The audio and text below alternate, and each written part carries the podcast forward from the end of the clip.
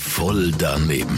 Voll daneben. Voll daneben. Voll daneben. Garantiert voll doofe Antworten bei Energy Mein Morgen.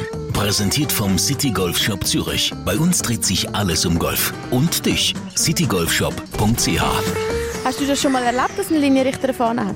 Nein, ich glaube, ich habe noch nie erlebt, dass ein Linienrichter eine Fahne hat. Ich habe es einfach noch nie so nah gesehen. Wieso musst du das nicht sehen? Vielleicht wegen dem Duft.